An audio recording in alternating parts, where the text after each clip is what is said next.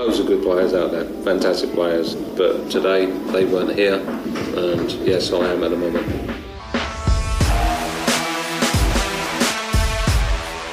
Hier ist Checkout, der Darts Podcast mit Kevin Schulte und Christian Rüdiger. Darts ist so unglaublich geil, ich kann es kaum in Worte fassen. Das war ein unfassbar emotionaler Finalabend beim World Matchplay 2021. Ein hochverdienter Sieg. Peter Wright gewinnt den Titel durch ein 18 zu 9 gegen Dimitri Vandenberg. Schön, dass ihr, liebe Hörerinnen und Hörer, wieder eingeschaltet habt zu einer neuen Folge von Checkout, der Darts Podcast. Ich bin Kevin Schulte und grüße natürlich Podcastpartner Christian Rödiger. Hallo Kevin, ich grüße dich. Ja, was für ein Abend. Äh, mal wieder kein Highlight, was jetzt die Dramatik eines Spiels betrifft, was die äh, Knappheit, die Enge eines Spiels betrifft. Dafür mm, ja, war es einfach eine zu klare Angelegenheit zugunsten von Snakebite Peter Wright, der sich zum ersten Mal die Krone beim World Matchplay sichert und die Phil Taylor Trophy jetzt sein eigen nennen darf. 18 zu 9 gegen Dimitri Vandenberg. Hochemotionale Szenen gerade am Ende bei der Siegerehrung. Und ich würde sagen, so ein erstes Fazit Fazit von mir ist, Wright mit dem fünften klaren Sieg in dieser Woche zum Titel, zu einem hochverdienten Titel, ist jetzt in einem ganz illustren Kreis angekommen, derjenigen, die äh, die WM und das Matchplay gewonnen haben. Und ganz ehrlich, dieses Turnier in dieser Woche hatte kein einziges Szenario parat, dass Wright am Ende nicht als Sieger daraus hervorgehen würde. Peter Wright war für meine Begriffe unbesiegbar in dieser Woche. Er war wirklich der Spieler, der die beste Qualität in diesen neun Tagen in Blackpool wirklich ans Oki gebracht hat. Und es ist für mich auch wirklich immer wieder so unfassbar interessant zu sehen, mit was für einer Qualität, aber auch mit was für einer Konstanz Peter Wright diese hohen Averages spielen kann. Er war eigentlich in keinem Match zu keinem Zeitpunkt wirklich mal so, so richtig gefährdet. Wenn man mal wirklich auf die Ergebnisse auch guckt und wie er das spielerisch auch gemeistert hat, absolut ungefährdet, wie er das wirklich gemeistert hat, vom Kopf immer ruhig geblieben, stabil geblieben, sich durch nichts aus der Ruhe bringen lassen. Er hat einen klaren Plan gehabt in Blackpool und den hat er in die Tat umgesetzt. Und ja, am Ende muss ich jetzt auch noch mal ganz kurz loswerden, was er da wirklich gesagt hat, nachdem er das letzte Proto-Event vor dem Matchplay gewonnen hat, wo er dann zu Dan Dawson sagt, ich werde das Matchplay gewinnen. Und die WM, das Matchplay, da hat er jetzt schon mal seinen Worten Taten folgen lassen, 50 Prozent sind abgehakt. Und wenn er so weiterspielt oder in dieser Form auch bleibt, ja, dann kann er wahrscheinlich sogar die 100% dann voll machen. Große Klasse, dass er wirklich diesen Worten hat Taten folgen lassen. Ja, weil du jetzt äh, diese, diese starke Form explizit ansprichst, äh, da würde ich vielleicht direkt ansetzen wollen. Also äh, mir fallen nicht viele Leistungen von Spielern ein innerhalb einer Woche, die so konstant auf diesem absolut im positiven Sinne kranken Niveau waren.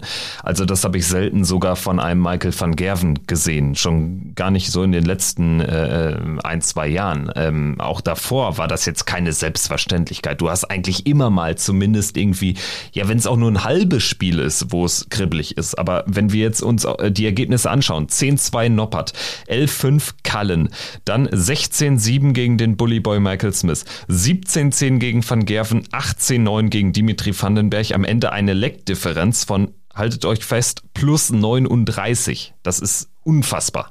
Ja, absolut. Also Peter Wright, finde ich, hat in diesem Matchplay auch wieder gezeigt, dass er einer ist oder ich möchte es mal anders formulieren. Peter Wright hat ja immer wieder uns auch in der Vergangenheit wirklich mit herausragenden Matches verwöhnt, wo er wirklich eine Qualität ans Board gebracht hat, auch in einer Konstanz, die sehr beeindruckend auch war, die auch wirklich zeigt, was da für eine harte Arbeit dahinter steckt und jetzt das wirklich so von vorne bis hinten zu Ende zu spielen. Ich meine, dieses WM-Finale gegen Van Gerven, wo er sich ja damals seinen ersten Weltmeistertitel sichern konnte 2020, das war wirklich schon beeindruckend gewesen. Aber was, was mich einfach immer wieder absolut fasziniert bei Peter Wright ist, der spielt, jetzt hat er auch wieder 106 Punkte gespielt und ich finde wirklich, das ist noch nicht das, das Ende von seinem Limit. Also es sieht bei ihm auch wirklich, so habe ich den Eindruck, so unfassbar locker aus und so unfassbar leicht, als ob der wirklich noch 10, 15 Punkte draufpacken kann. Und wir, wir reden hier über eine Distanz, wo du 18 Lecks brauchst, um dir den Titel zu holen. Und deswegen stelle ich einfach mal die, die Frage in den Raum, weil wir ja wirklich auch momentan sehr viele Spieler haben in der Breite, die auch wirklich sehr, sehr gut spielen. Wir wissen alle, was Price spielen kann, wenn er sein A-Game ans Board bringt, was Van Gerven spielen kann, was ähm, Joe Cullen spielen kann, was Johnny Clayton spielen kann. Aber Peter Wright mit seinem A-Game über ein gesamtes Turnier vielleicht sogar der beste Spieler, aktive Spieler, den wir momentan haben auf dem Circuit? Fragezeichen. Momentan würde ich sagen, ist das so, aber momentan ist auch wirklich ein sehr kurzes Zeitfenster, was wir dann immer betrachten. Und das ist ja auch so eine Erkenntnis, die wir jetzt ähm, in den letzten zwei Jahren ungefähr gewonnen haben, dass es auch äh, wieder schnell in eine andere Richtung gehen kann. Also damit meine ich jetzt nicht, dass Peter Wright auf einmal jetzt irgendwie äh, nicht mehr bis zum Ende bei diesen Major-Turnieren dabei sein wird, sondern dass einfach dann das Momentum in eine andere Richtung ausschlagen kann. Ich glaube, das wird sich jetzt auch nach diesem wahrlich heroischen Turnier von Peter Wright nicht ändern in der, in der Dartswelt in der Spitze. Aber ähm, was ich interessant finde, auch wenn man das vergleicht mit anderen Turniersiegern der jüngeren Vergangenheit, nehmen wir jetzt den amtierenden Weltmeister Gervin Price. Seine WM ist nicht ansatzweise so durch Butter gelaufen wie dieses Turnier von Peter Wright. Eigentlich ist es ja sogar untypisch, dass ein Turniersieger gar keine kritische Situation überstehen musste im Verlauf eines Events. Und dementsprechend ähm, ist das wirklich was Besonderes, finde ich. Du sprichst es wirklich an, Kevin. Es ist ja die Art und Weise, die ja so beeindruckend ist bei Peter Wright. Zu keinem Zeitpunkt gefährdet gewesen, alles dominiert und auch teilweise wirklich den Eindruck gehabt, der kann eigentlich noch mehr, wenn er richtig gefordert werden würde. Und es, es ist einfach wirklich, ich will da jetzt auch nicht äh, zu viele Superlative dann auch in den Mund nehmen, weil ich glaube, alles, was man dann auch sagt, wird dieser Leistung von Snakebite nicht gerecht. Da, da steckt so viel harte Arbeit dahinter. Natürlich spielt er das reihenweise auch runter und wir, wir kennen einfach diese, diese tollen Averages, die er auf der Pro Tour spielt, die er dann auch immer wieder vor TV-Kamera spielt. Und wir nehmen das ja mittlerweile auch wirklich als selbstverständlich wahr und äh, sind dann teilweise auch mal enttäuscht, wenn wir dann Halbfinale sehen, wo dann beide nur ein 97er Average spielen oder so, was ja trotzdem noch fantastische Werte sind und ein fantastisches Niveau. Deswegen Peter Wright, das, das ist einfach wirklich klasse, was er da jetzt wieder ans Board gebracht hat. Und es zeigt auch einfach, was der Kerl für ein Talent hat und dass er wirklich auch zu Recht einer der Besten in diesem Sport ist und auch wirklich irgendwann als lebende, er ist eigentlich schon eine Legende für mich, aber auch wirklich einer ist, der auch noch in 50, auch noch in 100 Jahren im Dartsport in Erinnerung bleiben wird als einer der besten Spieler, die jemals Pfeile in die Hand genommen haben. Ich würde sagen, diesen Status hat er mit dem gestrigen Erfolg tatsächlich äh, zementiert zementiert. Also wer nicht nur die WM gewinnt, sondern auch noch das Matchplay holt, der ist in einem ganz illustren Kreis. Ich habe es angesprochen.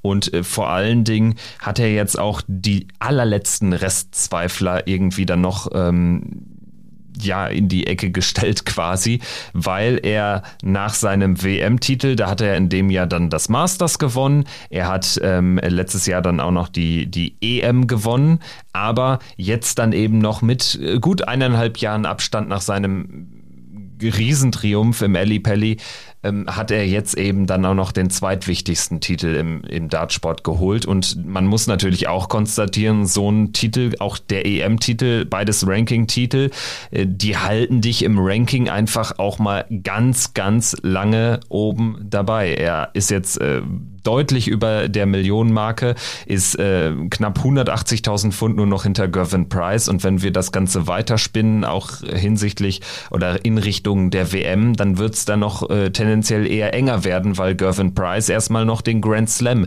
von 2019 verteidigen muss, den Grand Slam-Titel in diesem Jahr. Also das wird eher noch enger als knapper. Und dementsprechend ähm, Peter Wright vielleicht auch, äh, geht er sogar als Nummer eins in äh, die Weltmeisterschaft. Das ist jetzt äh, sehr weit in die Glas Glaskugel geschaut, aber ähm, das äh, würde ich euch äh, noch ganz gerne mit auf den Weg geben wollen, denn im aktuellen WM-Race trennen Price und Wright, haltet euch fest, sage und schreibe 750 Pfund.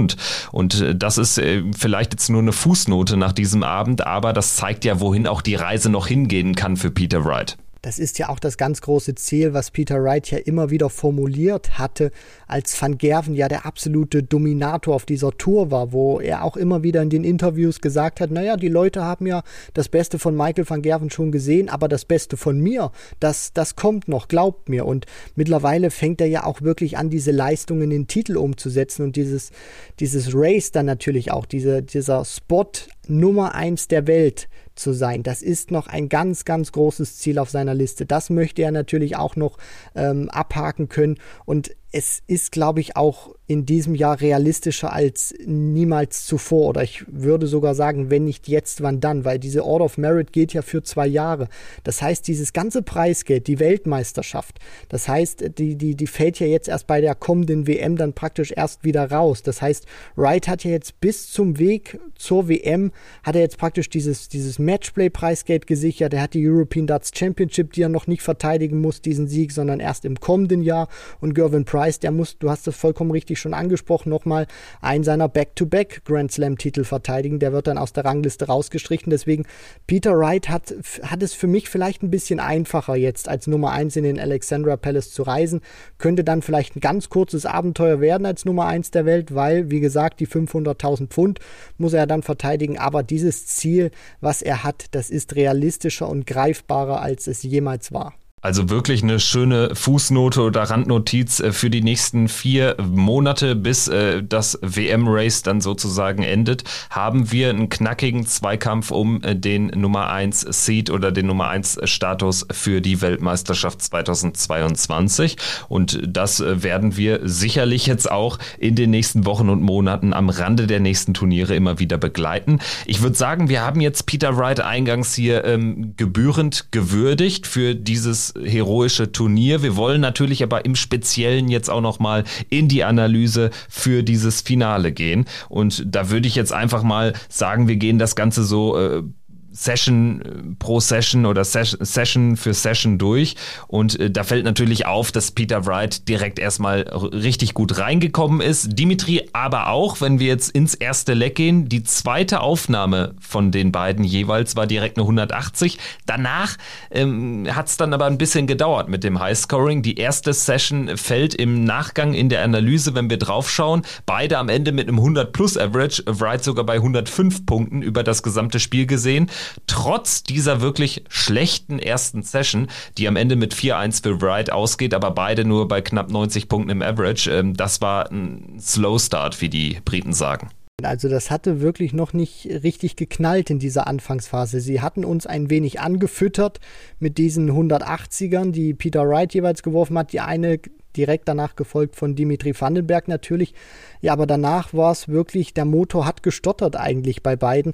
Dimitri Vandenberg fand ich hatte auch einen unfassbar schlechten Dart. Also der hat in dieser ersten Session nur 23 Punkte mit seinem ersten Dart geworfen. Das ist für einen Profi und auch für einen Mann seiner Klasse unfassbar schlecht und ja, hat auch wirklich lange gebraucht, bis er den ersten Dart im Doppel versenken konnte. Der siebte hat dann gepasst und Peter Wright, der ja selber nicht so grandios vom Scoring her drauf war, das war eben der, der feine Unterschied, der dann eben auch dieses 4 zu 1 in dieser Session begünstigt hat, dass Peter Wright eben im Gegensatz zu Dimitri Vandenberg stabil auf die Doppel war.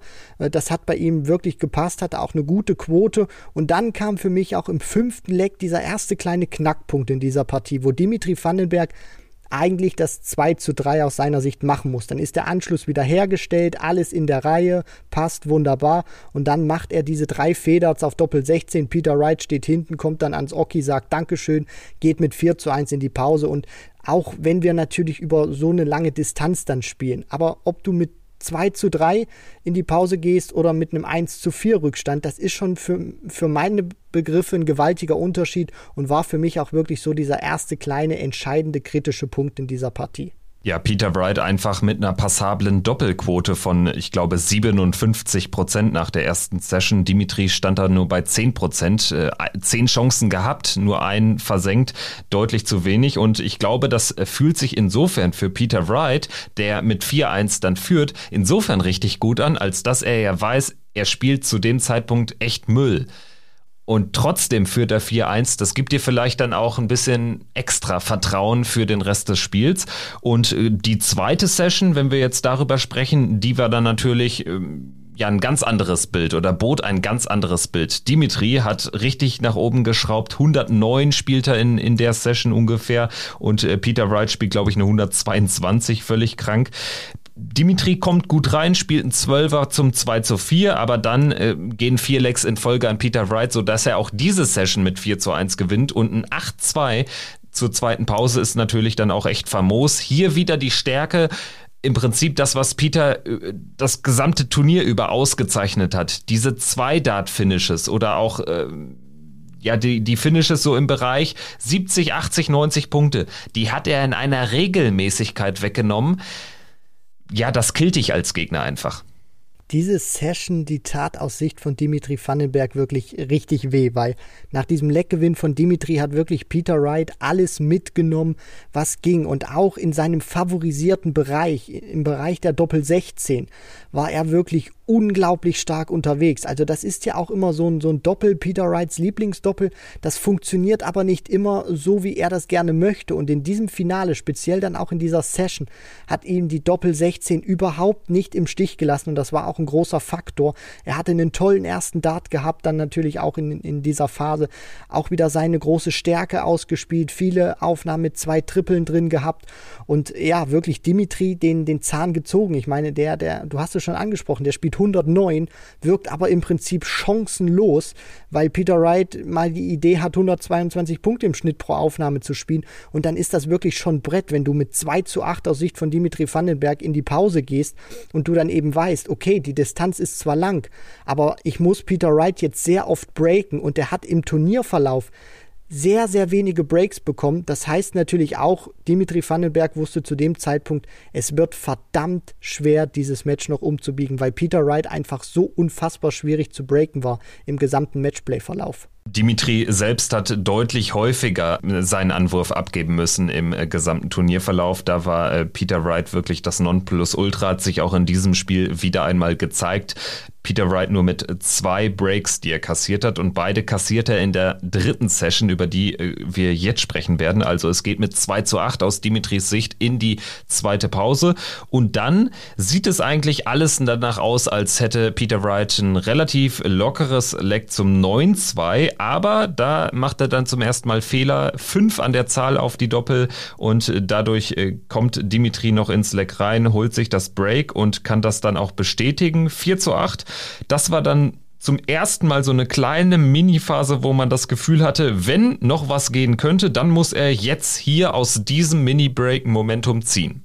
Ja, definitiv. Und ich fand auch so ein bisschen, vielleicht hat mich auch der Eindruck getäuscht, aber ich hatte wirklich so dieses Gefühl, dass diese Partie fast so eine Art Déjà-vu-Feeling war für mich oder so. Hat sich zumindest angefühlt, wie Peter Wright gegen Michael van Gerven einen Tag zuvor im Halbfinale, wo du auch dieses Gefühl hast, okay, jetzt hat, jetzt hat van Gerven, in dem Falle jetzt Dimitri Vandenberg, wirklich ein gutes Gefühl, kommt auch jetzt ergebnistechnisch deutlich besser in die Partie rein, kommt an Snakebite dran und dann passiert das natürlich auch eben, dass, dass Peter Wright wirklich dagegen hält und es dann schafft, diesen Lauf von Dimitri Vandenberg auch wieder auszubremsen und sich dann immer wieder diesen, diesen berühmten Fuß in die Tür bekommen hat. Und dann zwar Dimitri kam zwar immer wieder ran, aber Peter Wright war immer wieder vorne, hat die Partie von vorne weggespielt, hat sie diktiert und hat Dimitri nie vorbeiziehen lassen. Und das ist dann natürlich über so eine Distanz, auch für den Gegner, auch wenn du vom Kopf her so mental gut bist wie Vandenberg, extrem zermürbend, weil du einfach weißt, ich kann hier spielen, ich kann probieren, ich kann werfen, was ich will,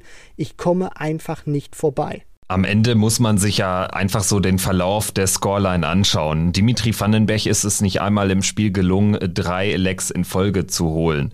Peter Wright hat dagegen einmal vier Lecks in Folge gewonnen, von 4-2 auf 8-2 davon gezogen, dann noch später im Matchverlauf von 12-8 auf 17-8 fünf Lecks in Folge gewonnen. Und das ist ja dann am Ende schon die halbe Miete. Wenn du zwei solche Riesenserien spielst, dann muss da von Dimitri mindestens einmal noch so ein Moment kommen und ansonsten musst du auch jede Session für, für sich genommen gewinnen. Ansonsten kommst du nicht mehr ran. Und das beschreibt dann am Ende auch ganz gut die Geschichte des Spiels. Diese neun Legs äh, Vorsprung hat Peter Wright dann am Ende so ins Ziel gebracht. Denn man muss natürlich auch sagen, bis auf diese, diese äh, Serie dann von 12-8 auf 17-8, über die sprechen wir vielleicht gleich nochmal en Detail, in der Mitte des Spiels war es relativ ausgeglichen, weil Dimitri da den ein oder anderen Moment auch mal für sich kreieren konnte, zum Beispiel das Bullfinish, äh, zugleich auch sein zweites und letztes Break zum 5 zu 10, was ziemlich wichtig war, weil zuvor Peter Wright auch ein Break gelungen war zum 10-4. Also dann ging es mit 15 in die dritte Pause und dann kommt Dimitri Dimitri nochmal sehr gut raus, checkt die 96 unter Druck, während äh, Peter auf einem Eindart-Finish stand. 6 zu 10 also, dann mit der Reihe ging alles äh, der Reihe nach und äh, somit hatten wir ein 8 zu 12 zur nächsten Pause, was bedeutet, dass Dimitri auch die Session zumindest mit 3-2 gewonnen hat und 8 zu 12, da dachte ich, ah, Peter darf sich nicht zu sicher sein. Also Dimitri ähm, hat auch äh, die Capability, hier jetzt vielleicht mal eine Session mit 4-1 zu gewinnen und dann wäre es nochmal richtig eng geworden.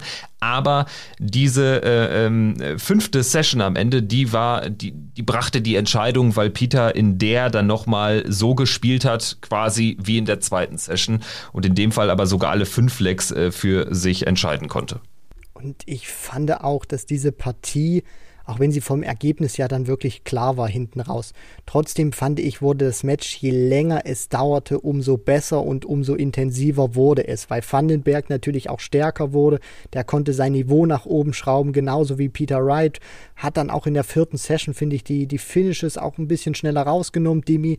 Und Peter Wright hat, hat, wie gesagt, immer wieder gut dagegen gehalten. Und da fand ich auch ein wichtiges Zeichen, dann auch ihn immer wieder auf Abstand zu halten. Dieses Leck dann, als Peter Wright die 80 Punkte mit drei Darts rausnimmt. Ein Dart auf die Doppel 20 und den hat er genutzt und dann stand es plötzlich 12 zu 7 und Dimitri stand dahinter und hat gelauert. Das heißt, wenn Peter Wright diesen einen Dart nicht versenkt, dann steht es statt 12 zu 7 11 zu 8 und dann ist das auch wieder eine, eine ganz heiße Nummer. Ja, und das, das war ein wichtiger Moment, hat man auch gesehen an der Reaktion von Peter Wright. Und in der fünften Session war es ja dann wirklich, also Peter Wright hat Dimitri Vandenberg zwei schallende Ohrfeigen gegeben und danach noch einen Kinnhaken hinterher. Ich glaube, du weißt, wovon ich rede, Kevin. Er spielt in Leck 23 und 24 Dimitri Vandenberg, jeweils sechs perfekte Darts. Vom Scoring her war es Hui, auf die Doppel war es dann Pfui. Verliert diese Lecks und Peter Wright danach nochmal mit der 84 auf Bull hinterher. Also nach diesen zwei krachenden Ohrfeigen für Dimitri Vandenberg gab es dann mit dem Bullseye-Finish nochmal einen saftigen Kinnhaken Haken hinterher und das hat der Dreammaker einfach nicht mehr verkraftet. Ja, tatsächlich eine kuriose Session, wenn man sich das Scoring anschaut. Gerade in diesen zwei Legs äh, kommt da jeweils nach sechs Starts auf 141 raus und kriegt es dann aber mal überhaupt nicht ins Ziel. Und alles in allem hatte die Session so unfassbar viel. Also erstmal kommt Peter Wright in die Session mit einem Elf-Data rein. Klasse gespielt. Dann hat er äh, die eine Break-Chance, die nutzt er direkt zum 14-8 und dann gibt's diese zwei besagten Lecks, in denen Dimitri einfach äh, die Doppel nicht trifft und dann haben wir hinten raus in der Session noch ein Bull-Finish, also dann denkst du dir auch als Gegner, was ist hier eigentlich los? Dementsprechend sind dann alle also beide Beteiligten in die Katakomben zur Pause gegangen, in dem Wissen, wer dieses Spiel gewinnen wird. Stelle ich mir dann auch ein bisschen kurios vor, aber ich glaube, das hat Dimitri dann nochmal auch echt einfacher gemacht. Man hat es ja dann im Nachgang, nachdem dann Peter Wright im 27. Leck äh, zum 18 zu 19 checkt, seinen zweiten Championship-Dart nutzt, in dem Fall auf die 9, äh, Doppel 9 man hat danach ja auch gemerkt, wie emotional gelöst auch Dimitri Vandenberg war. Es war eine äh, fast schon skurrile Siegerehrung, weil beide so unfassbar zufrieden waren. Und ich glaube, dieser Moment, dieser letzten Pause nach dem 25. Leck, wo du weißt, du hast keine Chance mehr, aber trotzdem, du hast so ein geiles Turnier gespielt. Ich glaube, das fühlt sich dann, obwohl du das Spiel verlieren äh, verlieren wirst, fühlt sich das gar nicht so schlecht an, weil es auch gegen einen geht, äh, dem du es auch ein bisschen gönnst. Also ich glaube, so aus, aus äh, Teilnehmerperspektive sicherlich eine interessante Situation, aber eine, eine Situation, die das alles irgendwie dann auch nochmal besonders gemacht hat, weil als die beiden dann wieder auf der Bühne war, waren, war ja beiden klar, wie das jetzt ausgehen würde. Du warst ja dann auch anstelle von Dimitri Vandenberg auch wirklich gelöst. Also du wusstest, was Peter Wright, dein Gegner, für ein Niveau spielt und äh, du konntest das natürlich auch anerkennen und wusstest natürlich auch, der wird jetzt nicht mehr so einbrechen, dass ich da irgendwie nochmal rankomme. Und auf der anderen Seite hatte Dimitri ja dann auch in dieser Pause wirklich, die es ja dann nochmal gab, hatte er ja dann auch wirklich Zeit, sich damit auch anzufreunden. Und ich glaube, es ist ihm einfach dann auch wirklich in den Kopf gekommen, dieses Positive mitzunehmen. Ich meine, du spielst dein zweites World Matchplay überhaupt, du spielst zum ersten Mal in Blackpool und schaffst es als amtierender Titelverteidiger noch ins Finale zu kommen. Also spielst wirklich ein super Turnier, erfüllst vielleicht sogar deine eigenen Erwartungen beziehungsweise übertriffst die.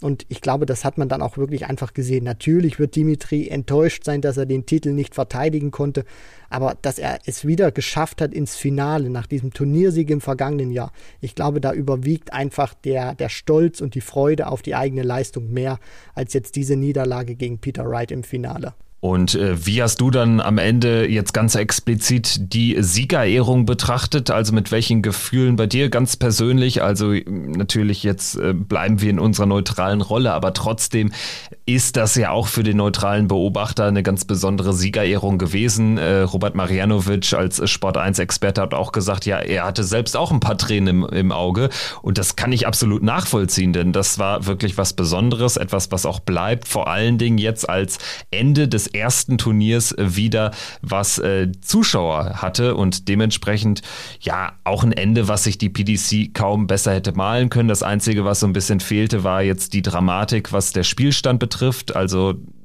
das war jetzt auch einmal mehr eine klare Angelegenheit. Alle Spiele ab dem Viertelfinale, aber so am Ende hinten raus äh, waren das tolle Szenen, oder? Also ich bin auch wirklich immer ein großer Fan von, von solchen Szenen, weil die beiden, in dem Fall jetzt Peter Wright und Dimitri, die verstehen sich natürlich auch äh, abseits des Okis sehr, sehr gut. Aber auch so bei, bei Spielern, die sich vorher verbal auch bekriegen oder die sich vielleicht nicht so ganz gut verstehen, dann auch, gibt's ja auch teilweise dann auch in anderen Sportarten schöne Szenen danach. Und ich fand einfach wirklich, das war ein würdiger Abschluss dieses World Match Plays. Wir sind, sage ich mal, wieder zumindest in Großbritannien oder im Dart-Zirkus jetzt erstmal wieder zurück zur Normalität. Und ich glaube auch einfach, die beiden haben das genossen. Die wussten, die haben ein gutes Niveau gespielt. Dimitri hat das auch anerkannt, dass Peter Wright einfach an diesem Tag oder auch in, in diesem Turnier nicht zu schlagen war von keinem deswegen und dann natürlich auch noch, dass die Fans dann dabei sind, diesen emotionalen Moment auch mit auskosten können. Ich glaube, die beiden haben das einfach wirklich sehr genossen und sich einfach gefreut, dass sie wieder vor Publikum, vor voller Hütte, ohne Einschränkung äh, duellieren und betteln konnten. Und ja, da glaube ich auch einfach, dass jetzt dieser, dieser Sieg von Peter Wright natürlich für Dimitri nicht ganz so schlimm ist, sondern er, er, er freut sich einfach, dass er das geschafft hat, dass die Fans wieder zurück sind und dass es jetzt auch einfach weitergeht in der Zukunft. Ja, also was bleibt von diesem Turnier? Peter Wright äh, spielt eine überragende Woche, äh, kann äh, seinen Worten Taten folgen lassen, ist Gervin Price auf den Spuren. Dimitri Vandenberg dürfen wir jetzt auch nicht unterschlagen, macht jetzt auch satte drei Plätze gut in der Order of Merit, ist jetzt schon die fünf, klopft da langsam aber sicher an die Top 4, an James Wade an. Also auch das wirklich ein, ein klasse Aufmarsch, wenn man bedenkt, dass Dimitri ins Matchplay 2020 als Nummer 26 2020 reingegangen ist, jetzt ein Matchplay-Finale oder zwei Finale, einmal als äh, Sieger am Ende rausgekommen und einmal als Verlierer rausgekommen. Später ist er die fünf der Welt, eine wahnsinnige Entwicklung. Haben wir aber schon oft genug auch hier im Podcast gewürdigt. Ansonsten würde ich sagen, was einfach bleibt, sind diese vielen hohen Siege.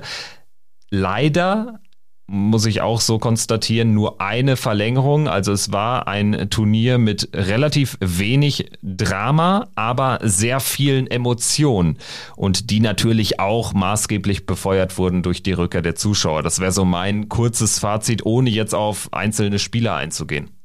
Ja, natürlich, Kevin, da hast du recht. Diese, diese Dramatik, wie wir sie auch schon bei vergangenen Matchplays hatten, wo wir auch sehr, sehr viel oder sehr oft in die Two-Clear-Leg-Regel gegangen sind, die hatten wir jetzt natürlich nicht. Auf der anderen Seite muss ich auch sagen, finde ich das jetzt auch nicht schlimm an sich per se, weil ich auch äh, so einer bin. Das ist jetzt so, glaube ich, meine eigene Macke, der auch sehr, sehr viel auf die, auf die Qualität eines Spiels schaut. Also wie haben die Spieler auch einzeln performt. Natürlich kann es dann auch große, große Diskrepanzen mal im Ergebnis geben, so wie wir das jetzt gesehen haben über sehr weite Strecken des Turniers. Aber trotzdem muss ich sagen, ich habe mich sehr gut unterhalten gefühlt, auch in diesem Finale, auch wenn es äh, sehr einseitig war vom Ergebnis dann natürlich. Aber trotzdem, äh, es, es überwiegt einfach sehr, sehr viel Positives. Die Fans sind endlich wieder zurück. Ich hoffe, dass man zumindest in UK jetzt äh, das einfach auch wieder so starten kann, wie man es wie man's gewohnt ist, wie, wie das Matchplay jetzt auch geendet ist mit, mit voller Hütte und äh, ja, dass jetzt einfach wieder alles seinen geregelten Gang geht. Deswegen, ich habe mich beim Matchplay gut entertained gefühlt und das Niveau hat für mich auch gepasst, auch wenn die Ergebnisse hier und da sicherlich hätten ein bisschen umkämpfter sein können. Ja, vielleicht bleiben wir jetzt nochmal äh, bei so einer Art Kurzfazit kommen, aber dann vielleicht doch nochmal auf den ein oder anderen Namen zu sprechen. Wir werden aber auch in der nächsten Podcast-Folge, die dann am 2. August erscheint, definitiv nochmal auch über das Matchplay sprechen. Auch vielleicht dann nochmal über den ein oder anderen Spieler ein bisschen äh, detaillierter. Das äh, werden wir auf jeden Fall machen, weil das ja auch so eine Art Zwischenfolge sein wird. Bis dahin werden ja keine neuen Darts geworfen, sondern erst dann geht es am 2. August mit der Super Series 6 auf dem äh, Pro Tour Circuit weiter. Also ich würde trotzdem jetzt nochmal irgendwie ein paar Minuten äh, dazu nutzen, um den ein oder anderen nochmal hier reinzuwerfen. Vielleicht können wir so ein ja, so, so, so ein kleines Ranking machen oder so eine Liste. Vielleicht drei Spieler irgendwie hervorheben, abseits von Peter Wright und Dimitri Vandenberg. Dass das Gewinner des Turniers sind, ist ja logisch. Aber wen würdest du sonst noch so auf dem Zettel haben? Ähm, zwei, drei Namen, die ähm, dich überzeugt haben, die überrascht haben, die vielleicht jetzt einen großen Sprung nach vorne gemacht haben in ihrer Entwicklung. Wer fällt dir ein? Ja, also ich muss erstmal ganz äh, klar nennen, das ist Callan Ritz, auch wenn er jetzt vom Niveau her nicht ganz so großartig performt hat. Äh, trotzdem sich ins Viertelfinale zu spielen, auch wenn jetzt viele sagen, natürlich hat er als Auftaktlos unter anderem äh, Glenn Durant gehabt, aber äh, das, das, das musst du auch erstmal äh, machen. Da musst du auch erstmal durchkommen. Deswegen großes Kompliment an The Riot, an Kellen Ritz und für mich auch persönlich ist jetzt vielleicht eine Überraschung, dieser zweite Name für viele, weil er ja auch mal wieder verloren hat. Aber ich fand schon, dass dieses Turnier, anders als das auch andere äh, gesagt haben, dieses Turnier für Glenn Durant war für mich persönlich ein Fortschritt. Ich finde, er hat vom Scoring her für mich deutlich besser performt, als er das in der Premier League gemacht hat. Die Darts, die haben wieder deutlich besser gesteckt. Man hat gesehen, dass dieses Training oder diese Tipps von Wayne Mardell gefruchtet haben. Die haben ja teilweise in der Premier League bei ihm gesteckt, einzelne Darts wie die von Phil Taylor damals. Jetzt waren die wieder Glenn Durant-like. Er hat halt das Problem gehabt, dass seine große Stärke Stärke, die ihn immer wieder ausgezeichnet hat über Jahrzehnte. Die Doppel haben nicht funktioniert, aber vom Scoring her fand ich, war das wirklich ein Schritt nach vorne. Hoffe jetzt auch, dass er da anknüpfen kann. Und ähm, ja, ansonsten, wen ich da äh, auch noch rausheben möchte, so als, als dritten Namen, den muss ich einfach immer auch ein bisschen mitnehmen. Das ist Luke Humphreys, weil der mich einfach wirklich überzeugt momentan. Das ist einer, den hat man vielleicht nie so richtig bislang auf den Zettel gehabt, aber der zeigt einfach im Jahr 2021 auch bei Major-Turnieren, dass das einer ist, der sich zukünftig in die Top 16 oder auch Top 10 spielen kann. Also wen wir natürlich auch nicht unterschlagen dürfen, ist äh, den weiteren Halbfinalisten Christoph Ratajski. Den würde ich jetzt auch noch mal ganz kurz in die Verlosung holen. Hatte natürlich echt ein gutes Draw-Weight in seinem äh, Viertel da rausgegangen gegen Humphreys. Ratajski hat Dolan geschlagen, gewinnt dann gegen Humphreys und äh, bekommt es im Viertelfinale mit Kellen Ritz zu tun. Im Halbfinale verlassen ihn dann die Doppel gegen Dimitri Vandenberg, aber trotzdem erstes Major-Halbfinale gespielt. Tolle Leistung des Polen, sehr konstant im hohen 90er-Bereich, was die Averages betrifft im Schnitt. Und ansonsten ähm, würde ich jetzt nochmal einen weiteren Namen reinwerfen, der jetzt vielleicht auch nicht so ganz offensichtlich klingt im Vergleich zu Ratajski. Und das ist Gary Anderson tatsächlich. Also ich glaube, Gary Anderson sollte mit einem positiven Gefühl aus diesem Turnier gehen. Er ist in einem der vielleicht dramatischsten äh, Duelle dieses Turniers gegen Nathan Espinel rausgegangen, schon in der zweiten Runde. Das wird und kann ihn nicht zufriedenstellen, aber er hat da Kampfeswille gezeigt. Er hat sich aus einer schwierigen Situation fast befreit und hätte am Ende, war jetzt am Ende wirklich nah dran, auch Espinel, einen starken Espinel an dem Abend zu bezwingen. Insofern Gary Anderson für mich auch mit einem zumindest kleinen Schritt nach vorne. Die Art und Weise, wie Gary Anderson da performt hat, ich glaube, das hat einfach jeden Fan des Flying Scotsman auch wirklich erfreut, das zu sehen, dass sich ihr Hero wehren kann, dass der auch wirklich in kritischen Momenten großartige ja, Finishes raushauen kann.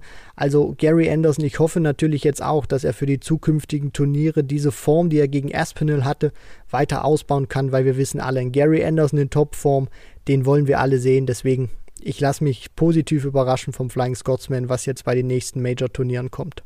Und um dieses Mini-Fazit vielleicht dann nochmal rund zu machen, müssen wir natürlich auch auf den ein oder anderen Namen schauen, der jetzt so auf der Minusliste steht nach diesen neun Tagen in Blackpool. Und ja, auch das vielleicht offensichtlich, aber sollte jetzt vielleicht nochmal kurz Erwähnung finden. Gervin Price wird jetzt ähm, ja aus diesem Turnier mit einem sehr schlechten Gefühl gehen, zu Recht mit einem sehr schlechten Gefühl gehen und vor allen Dingen die Bilder, die Szenen, die bleiben in den Köpfen äh, von uns äh, Berichterstattern, aber auch von, von, von den Fans, die sind keine guten. Also insofern für Gavin Price äh, ja wirklich ein ziemlich blöd gelaufenes Turnier gerade oder obwohl man das Gefühl hatte, der ist ja wieder so bärenstark stark wie vor seiner ähm, ja, quarantänebedingten Zeit, also Anfang des Jahres, als er dann auch noch so den Boost äh, des WM-Titels mitgenommen hatte.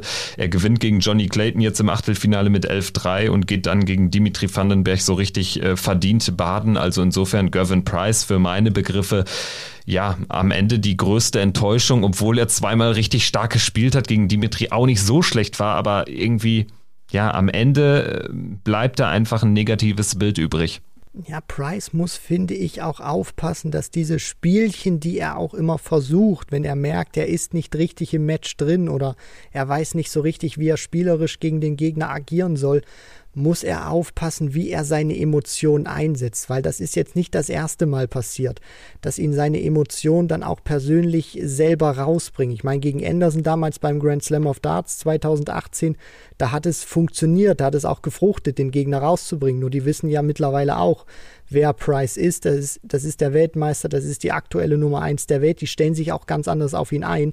Und da muss er auch einfach lernen, damit umzugehen und versuchen, spielerische Lösungen zu finden. Vielleicht das Tempo mal ein bisschen zu verzögern, vielleicht auch mal ein bisschen langsamer zu werfen, weil diese, diese ganze Schiene dann nur über Emotionen zu kommen. Man hat es ja gesehen gegen Dimitri Vandenberg. Wenn es nicht funktioniert beim Gegner und nicht fruchtet, dann ist Price derjenige, der das wie ein Bumerang zurückbekommt und dann kann er das auch gar nicht mehr handeln. Das hat mir dieses Matchplay erstmal wieder eindrucksvoll gezeigt, dass Price dann nicht imstande ist, diese Emotion, die er dann selber versucht abzufeuern, wieder einfangen kann und äh, ja, somit dann natürlich auch sehr viel spielerisches Potenzial einbüßt. Aber er wird natürlich definitiv äh, zurückkommen. Er wird wieder ein sehr starker Contender werden bei den nächsten Events, unter anderem eben für die aktuelle Nummer zwei der Welt, den aktuellen Matchplay oder den neuen Matchplay-Champion Peter Wright. Das wird eine sehr spannende Zeit auch ähm, ja in diesem besagten Rennen um äh, den Nummer eins Spot für die WM. Ansonsten haben wir natürlich aber auch wie üblich noch jede Menge Major-Turniere. Wir haben im September auch noch den World Cup of Darts, das berühmte Doppelturnier. Dieses Jahr äh, findet es in Jena statt, sofern äh, da austragungsortmäßig nicht dann doch noch was geändert wird, äh, weil natürlich stand jetzt in Jena nur 500 Zuschauer pro, pro Session äh, zugelassen sind. Äh, ob das dann wirtschaftlich so Sinn ergibt aus PDC-Sicht ist dann eine andere Frage. Aber das werden wir zu gegebener Zeit hier noch im Podcast besprechen. Ich würde sagen, man kann hier grundsätzlich mit einem sehr guten Gefühl aus diesem World Matchplay gehen, denn es wird weiter sehr interessant sein, einfach an der, an der Spitze im, im Dartsport und ja, es geht ja dann auch Anfang August weiter mit der Proto, wie eben angesprochen, 2. August Super Series 6 startet und wir werden dann auch eine neue Folge machen. Da freue ich mich sehr drauf, Christian. Und am Ende bleibt wahrscheinlich auch noch ein schönes Dankeschön einfach übrig. Das müssen wir jetzt hier noch äh, loswerden. Erstmal an euch, liebe Hörerinnen und Hörer, fürs Einschalten, für das, für den tollen Support auch während äh, dieser Woche und natürlich an die Kolleginnen und Kollegen bei Sport 1, mit denen äh, hat ja dieser, dieser Auftakt Woche wirklich richtig viel Spaß gemacht. Check out der Darts Podcast powered by Sport 1. Ich denke, das ist ein Match und das, da äh, werden wir jetzt auch in den nächsten Folgen, in den nächsten Wochen und Monaten weiter daran arbeiten. Richtig, Kevin, so sieht's aus. Wir werden nicht nachlassen, wir werden weitermachen, weiter, weiter, immer weiter und natürlich auch versuchen, euch bestmöglich zu informieren, zu unterhalten und ja, deswegen auch nochmal von meiner Stelle wirklich ein großes Dankeschön, weil das ist äh, alleine mit uns beiden wäre das natürlich nicht möglich, Kevin, sondern da steckt auch immer wieder die Community dahinter. Ohne die wäre das alles nicht möglich. Deswegen riesengroßes Dankeschön an euch. Äh, bleibt dem Darts treu, bleibt unserem Podcast treu und ja, wir haben euch alle ganz doll lieb. In diesem Sinne, da möchte ich keine großen weiteren Wörter verlieren. Das kann ich so unterschreiben. Wir hören uns in einer Woche wieder. Macht's gut, bleibt gesund, haut rein. Ciao. Ciao. Bye.